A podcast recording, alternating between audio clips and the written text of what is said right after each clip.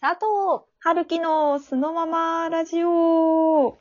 さあ始まりました。佐藤春樹のそのままラジオ。このラジオでは、地方に住む独身 OL 私、佐藤と、東京に住む独身 OL 春樹がそのままに話すトーク番組です。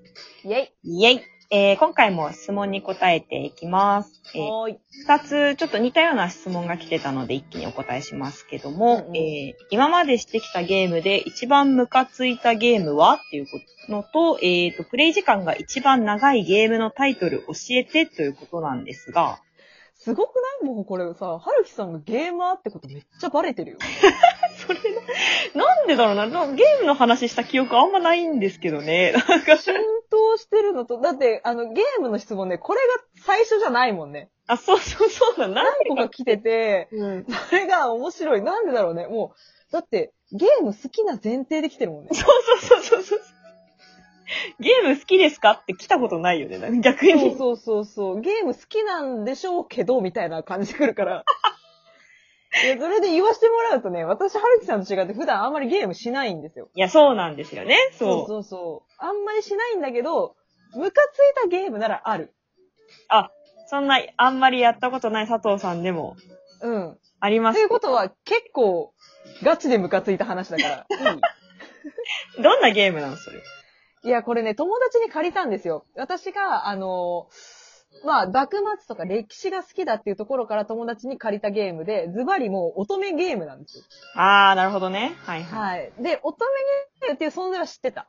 い。うんで、もうやっぱ恋愛、リアルで恋愛できないんだったらゲームだったらできるんじゃないかぐらいな感じで貸してくれて、うん。もうワクワクしながらやり始めたわけですよ。うんうんうん。もう大人気の、まあ、白鸚記っていうゲームなんですけどね。名前言っちゃいますけ ど。5人攻略対象がいて、はいはい新。選組の中に私が潜入して、こう、なんか大使の人と仲良くなりながら、こう、ちょっと守ってもらったりとかしながら、愛を育むみたいな。あー流れですなるほどね。いいじゃないですか。まあ、結論から言うと、5人中、3人、死にました。 え、それ、えって思うでしょ え、それはさ、ストーリー的にそういう流れのものなのそれといも、やいや、もうゴールしたら結婚できるらしいんだけ ど、あの、面白いことに3人死んだ中で、3人中2人は、私が彼をかばって撃たれて死んだの。おー、あ、自分が死んだんだ。自分が死んだそうんだ。そうそう。はいはいそうそうそう。まだ、だから、救いはあるよね。うんうんうんうん。佐藤死ぬな、佐藤まあ、佐藤じゃないんだけどさ。まあまあまあまあまあ。ちゃんと設定したんだけど、死ぬな、佐藤って言ってこう、まあ、腕、腕の中で死ねたからいいんだけど、もう一人に関しては逆に、私の腕の中で死んだからね。初めて見た赤い文字でさ、ゲームオーバーって出て、うわー。その次の瞬間には一番最初の画面に戻ってた の。うわー、なかったことになってる。なかったことになってるの。これまで私と彼の奇跡が全部なかったことになっていると思って。うん。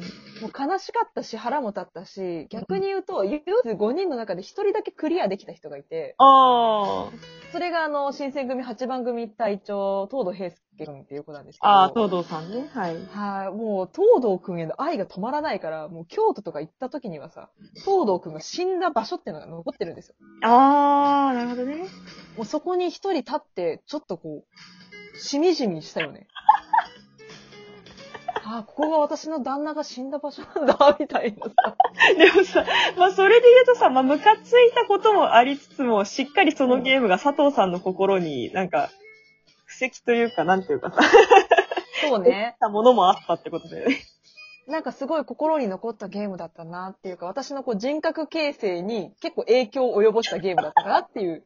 あれで、歴女への拍車かかったからね、私ね、結構。 あー、あじゃあまうあんやっぱプラス要素も大きかったりはするんだね、じゃあね。うーん。だから逆に言ったら忘れられない男だよね。東堂さん。うーん。東堂さんもだし、腕の中で死んでいったみん な。やっぱり忘れられない男かなっていう気がします。 まあなかなかないもんね、そんな経験ね。うーん。でも、ムカついたゲームって言うとそういう話になるんだけど、逆にプレイ時間が長いゲームってどういうことなの あーあ、私、むしろね、そっちの方が話せるかなって思ってたんだけど、今、はい。長くてかつめちゃくちゃハマってるっていうゲームで言うと、フェアリーテイルの極魔法乱舞。これはもう1年以上あの、プレイしています。めちゃくちシゃャ。ルキさん。知ってる。そうだよ知ねっ。てるよもうねずっと言ってるもん、その 話。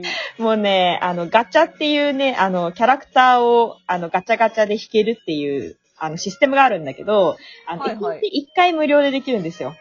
まあ、それをね、あの、12時超えると、あの、リセットされるから、まあ、それ日付超えても起きてたら寝る前に1回ガチャ引く。あー日付超える前に寝てたら朝起きて1回ガチャを引くっていう、もう、これもう1年以上今習慣になってますね、もう。日課日課なのもう日課になってる。もう、すごいねもう、なんでそんなに私がその一日に一回のガチャに、もう命かけてるかっていうと、私、無課金プレイヤーなんですよ。おすだからもごうい、じゃん。そうなんですよ。だから、あの、スマホのゲームなんですけど、まあ、基本課金ができるシステムなのよ。だから課金さえすれば、ガチャはいくらでも引けるんだけど、私は未だに1年以上やってますが、1回も課金をしたことがありませんっていう、なんか謎の自慢ですけど、これは。すごい。もうだから逆に言ったら、その課金せずとも出てくるキャラクターすべてを愛してるっていうガチファンなんだよね。 いや、そうなのよ。だし、毎回、その1日1回のガチャに対する思いの込め方。いや、負けてないと思う、本当に。いや、さすがだわ。真のゲーマーだわ。これをみんな多分なんとなく感じ取ってこの質問してくれてるんだろうね。まあ、あとはね、その、期間っていう話で言うと、 うんちっちゃい時からやってるなーっていうので、桃鉄と動物の森シリーズかなと思ってて、はいはいプ。レイ時間というかまあ、期間だよね。それはもう10年以上になるかなと思います。ゲーム自体が伝説的にこう、歴史のあるものだもんね。あそうなのよ。まあ、桃鉄とかはさ、あの、家族みんなでやるっていうのが、まあ基本的にあれなんだけど、動物の森とかは、まあ、自分一人でやってるけど、結局なんか出るたびに、なんかねだって買ってもらってとか、最近で言うと、集まれ動物の森とかは自分で買ったりとかして、なんか飽きないよね、ずっと。うん、長く楽しめるゲームなんだね。面白そう。やってみたいな、私も。いや、ぜひともやっていただきたい。まあ、桃鉄とかはね、なんか、まあ、どっちも結局お金が絡んでる、え ーと、ゲームなんですけど。はいはい。結構、あの、大人な、アダルティーな感じあ、でするよねそうなんですよね。なんか桃鉄はまあ、みんなで人生ゲームとは違って最初からもう全員社長なんですよ。へで、え。どれだけ資産、総資産を増やしていけるかっていうので。で、毎回ゴール地点が決められるんだけど、サイコロで。で、まあ、うんうん全国都道府県のいろんなところに設定されて、で、そこに到着して、物件買って、お金稼いで、みたいな。で、一番稼いだ人そ買っうていいういゲームなんだ。そ面うそう白いそうね。 そうそうそう。で動物の森もさ、あの、たぬきちっていうたぬきさんにひたすら借金返すゲームだから、うん。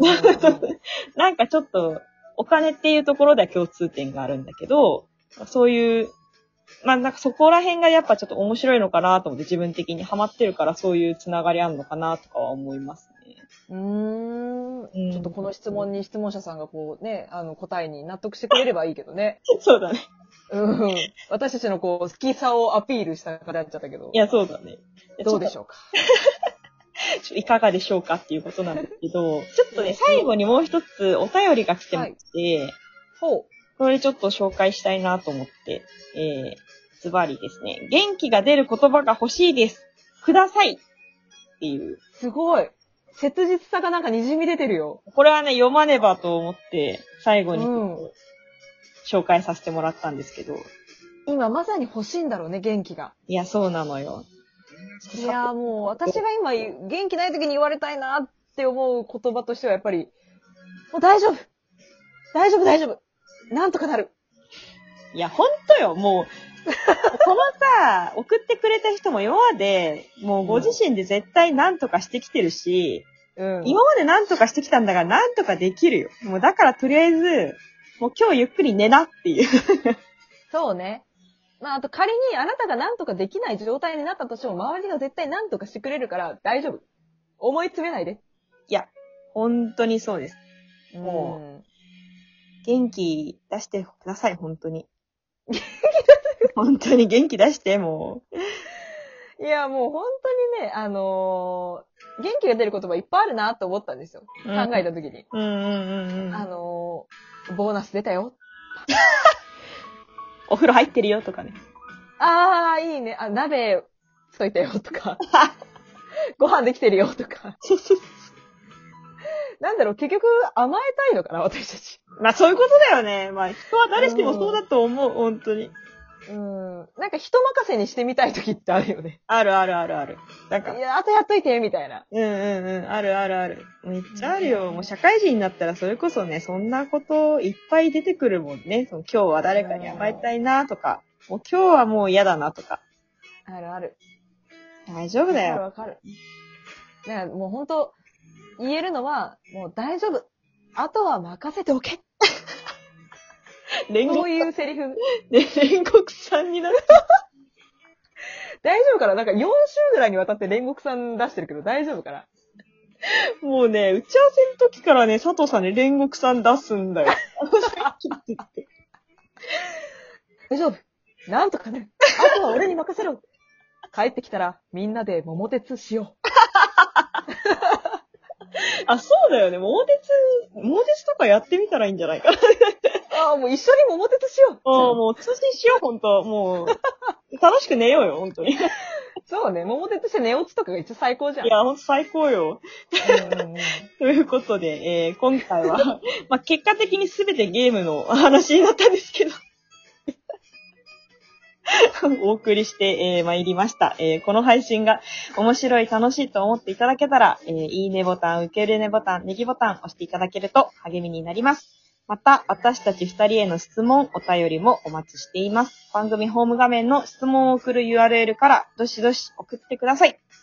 それでは、次の配信でお会いしましょう。バイバイ。バイバーイ。